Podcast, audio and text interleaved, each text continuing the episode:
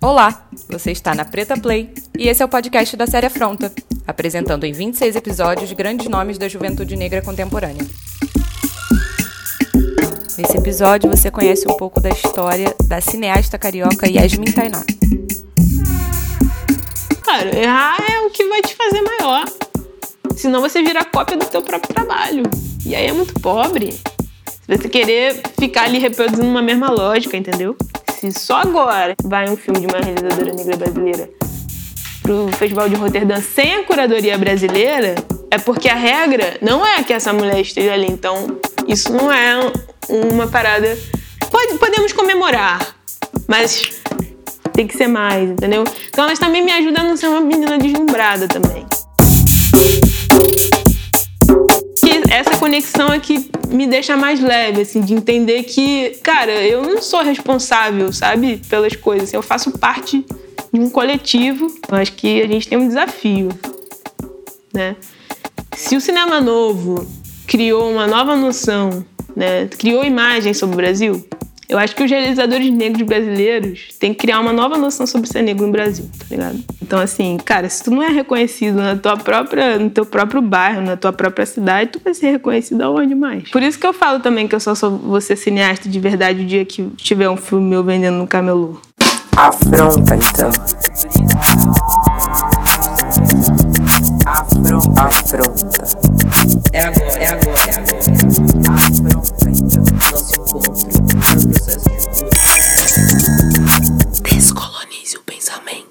O Titi Souza estava contando esses dias, ela e o Zezé Mota, que fizeram dois comerciais na vida. Hoje em dia a gente anda na rua, duvido que a gente não tropece em um, dois, três, aí pela rua, com pretinho estampando propaganda.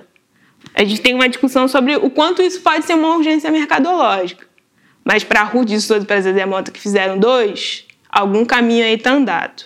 Mas é importante pensar a nossa permanência, sacou? A nossa presença nesses espaços, assim. Né? E como que a nossa ação também é o nosso discurso. Que é isso, eles já construíram Sidan, sabe? Zezé Mota já estava na militância há muito tempo, saca? Todas essas pessoas eram envolvidas de alguma forma com isso, porque não tinha como. Né? Os caras eram, foram os pioneiros nessa parada, foram os caras que inauguraram a televisão brasileira. Então acho que a gente tem um compromisso, a gente tem que cumprir essa missão, assim, é uma parte dela, né? E aí ela vai ser continuada. É tipo, quer fazer cinema? Cinema, saca? Tipo, quer estudar cinema? Tem caminhos. A gente construi espaços também. Eu fui criada pela minha avó e pelo meu pai. E quando você convive com brancos, você não é branco. A distinção é ali no apelido, na música, né? Então, para mim lá em casa era o seguinte: neguinha, muito carinhoso, né? Acho que é um jeito muito carinhoso de dizer, ah, neguinha, iaiá, né? E aí com, emendava na música do iaiá, ô oh, iaiá, minha preta não sabe o que eu sei. Muito carinhoso, minha pretinha. Só que era tão carinhoso que isso não era uma discussão, tá tipo assim, pô, tu é preta, sacou? Tipo, você é. Não, era uma coisa assim, pô, é, você é como a gente.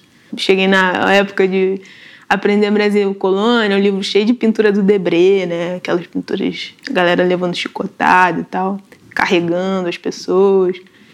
E a minha tia falou assim: então, você deu sorte de ter nascido nessa numa época. Porque se fosse numa outra época, você estaria me abanando. Porque o seu pai é branco, é da Casa Grande, e sua mãe é negra, é da Sanzal. Hoje eu fico olhando o que é proteção, assim, sabe? O que é você ser uma pessoa protegida. E sempre uma, uma senhora, diversas, assim, não uma específica, várias mulheres velhas paravam e diziam: Nossa, como você é bonita.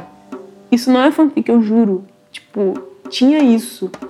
Cara, eu fui criada pela minha avó e pelo meu pai. Eles cuidam de, cuidaram de mim né, até 18 anos, 17.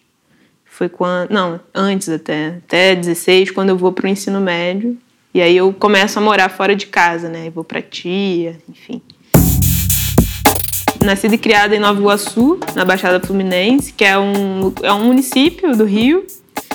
E eu cresci lá na Vila Iguaçuana. estudei no CIEP quase a vida inteira. CIEP é o Centro de Integração de Ensino Público, que era um projeto do Darcy Ribeiro, junto com o Leonel Brizola.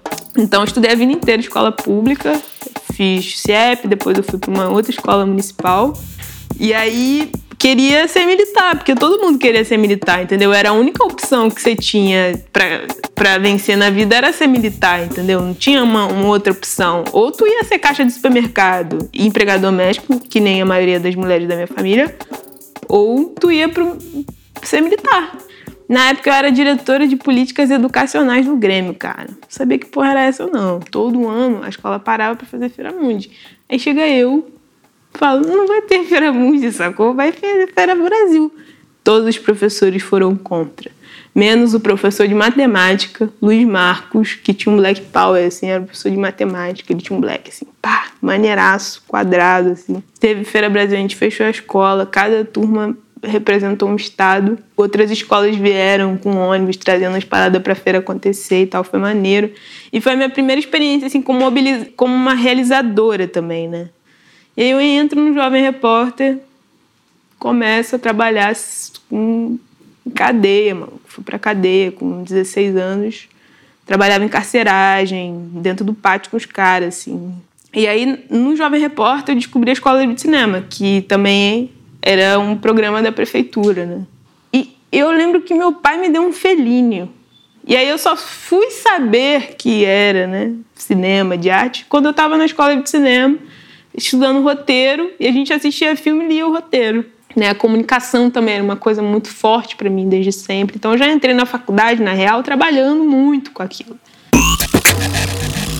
Filmei em 2013 o Cabela com os amigos. A gente, eu perdi o material. Veio um cara, pá, saltou, rasgou minha mochila de couro, assim, no meu corpo. Foi uma parada muito sinistra, assim. Tipo, tardão. Foi bem, bem forte, assim. E aí fui explicar para a equipe, né, que trabalhou um dia inteiro sem comer nada, água, tipo. E a gente perdeu esse filme e eu fui. Demorei dois anos para reconstruir esse filme. Eu encontrei todas as pessoas da equipe do filme. Eu olhei nos olhos dela e meu pai me ensinou uma coisa: se a pessoa brilhar o olho, ela tá afim. Seu filme Cabela, lançado em 2015, recebeu o prêmio de melhor curta-metragem da diáspora africana da Academia Africana de Cinema. Muito aclamado pela crítica, foi convidado para dezenas de festivais ao redor do mundo, entre eles o Festival Internacional de Cinema de Roterdã e FESPACO, Festival Pan-Africano de Cinema e Televisão em Burkina Faso. Cara, foi um set dessas pessoas. Então foi um filme muito feito assim, sabe? Não é o primeiro filme, né? Não é a primeira experiência que, que eu faço. É a primeira possibilidade de ser.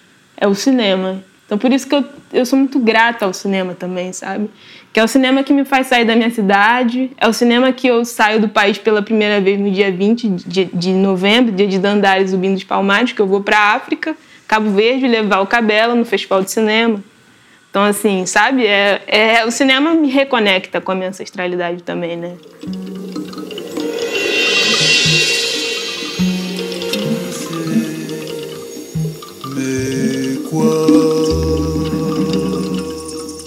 Aquele processo, ele foi startado a partir de uma história que eu escrevi que era uma história que era de todo set, cara. Quando os brancos da equipe chegam no set, eles não entendem nada. Sabe o Rincon Sapiência? Ele não entendo nada, pá. Era tipo assim, ninguém entendia nada. Tipo assim, um set é só mulher preta. Entendeu? Ali foi um rito de passagem para todo mundo. Todo mundo. Não teve ninguém, os brancos e os pretos. Então, tipo, a Dandara no filme que corta o cabelo, cara, ela tá fazendo a transição dela real ali. E aí eu falo assim, limpei o set, falo, só eu, Felipe, Tiago aqui Carla e Dandara. A única ação que eu dei naquela cena foi: Carla, faz, faz que nem aquele dia comigo. Porque essa tesoura que você cortou meu cabelo, esse espelho que ela tá na, no colo é o espelho que eu também estive. Duas horas, assim, sem corte. Só elas, assim, cantando, contando história, não sei o quê. Várias paradas aconteceram no set, tipo, que luz é essa? Vá, lança uma luz, assim, não tava nem ventando, era verão, janeiro. Então, acho que Cabela ele perpassa por todos esses caminhos, entendeu? De dizer que esse cabelo, na real, quando a gente está falando de estética, a gente está falando de um contexto político. A gente está tocando em coisas muito mais profundas para dizer uma coisa enorme, codificada. Em quantos elementos você precisa, que as pessoas precisam tacar em você e você precisa pegar aquilo ali para ser uma coisa, né? Eu via muito documentário sobre cabelo, sobre mulher negra, não sei o quê. E eu queria ver um filme que fosse tipo do Zósimo, só que numa perspectiva feminina. Não tinha, eu fui lá e fiz. Zósimo Bubu foi ator, cineasta, produtor e roteirista brasileiro. Um dos maiores expoentes da cinematografia afro-brasileira nas décadas de 60 e 70, Zósimo trabalhou em mais de 30 filmes e ficou conhecido por ser o primeiro ator negro a ser protagonista de uma novela brasileira. Zósimo fundou o Centro Afro-Carioca de Cinema e, com ele, o Encontro de Cinema Negro, um trabalho de referência para a cinematografia afro-brasileira. Hoje você tem, né? Tipo, Thaís na ONU, Camila Pitanga, uma galera, né? Mas ao mesmo tempo, quando você vai ver, por exemplo, o filme do Pitanga, tu vai entender que ele é um puta ator, importante pra caralho pro cinema negro, que ele é um preto retinto, que passou no mundo inteiro. A Ruth, porra, a Zezé Mota, porra, competir Berlim, velho, com uma das atrizes mais. sacou? Ninguém sabe disso, cara. Tipo, esses pretos já estavam falando pra fora, entendeu? Cada um no seu canto, fazendo o teu corre. E aí você vai ver o filme dessas pessoas e fala: caraca, caras fizeram filme, todos os filmes do cinema novo e, tipo, esses nomes não aparecem quando tu vai estudar, as pessoas não sabem que essas pessoas existem. É um choque, é um choque você olhar a filmografia da Zé Mota, é um choque você olhar a filmografia da Ruth. Essas pessoas que pautavam o cinema negro faziam, eles estavam no cinema brasileiro, entendeu? Então, eles estavam no cinema brasileiro exatamente para criar esse algo maior, né? Que é essa geração aqui. Yasmin também é fundadora da Afroflix, plataforma colaborativa e gratuita que reúne filmes, séries e documentários de realizadores afro-brasileiros. Acho que essa descoberta, né? Descoberta do, do, do, ser negro é uma descoberta de. Acho que é pra sempre, cara. Tipo, acho que a gente tá todo dia descobrindo, entendeu? Um modo de ser também, né? Que é, tipo, entender que é viver, não sobreviver, uma coisa, uma descoberta, assim, super importante. Eu acho que é uma passagem foda, assim. Quando você descobre você pode ser negro e você não precisa sobreviver, você pode viver. Essa é a continuidade, né? Não é mais assim, ah, ter uma repórter negra, ter uma pessoa negra na comissão de júri do edital, ter, sabe? É não, é metade, metade, amigo.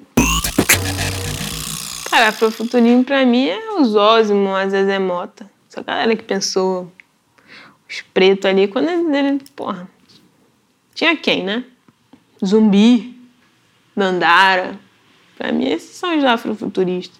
Que aí vão apontar, tipo, Rincon, sacou? Vão apontar outras figuras, assim, outras pessoas que vão misturar, vão trazer novos elementos, assumindo que eles não estão inventando a roda, mas eles estão ressignificando uma roda que já foi inventada. Então, para mim, isso é o afrofuturismo, né? É dizer assim, a roda, a roda já gira, mas como que eu me aproprio dessa invenção para gerar outras significações e chegar em outros lugares e abrir mais caminhos, né?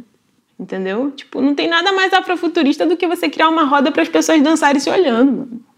Porra, isso é uma tecnologia. Então, acho que o afrofuturismo é um, movimento de caminho aberto. Assim. Mas eu acho que não tem um conceito, ele é um caminho. Eu acho que é esse caminho que liga o passado e como é a roda que existe e ressignificações. Né? E eu acho que vai partir de um fortalecimento mesmo, assim, do momento em que a gente entender por que a gente não pode acessar isso para falar, para narrar outras histórias, para narrar os nossos jeitos, para dizer que a gente existe também. Entendeu? A gente depende disso também. Não quero representatividade. Eu quero igualdade. Afronta, então. Um oferecimento Café da Preta. Afronta é uma série audiovisual com direção de Juliana Vicente, em uma coprodução da Preta por Ter Filmes e o canal Futura, que pode ser assistida também na Netflix. No próximo episódio, você conhece um pouco da história da cantora e compositora Raquel Virginia. Foi um prazer ter você aqui conosco. Até a próxima!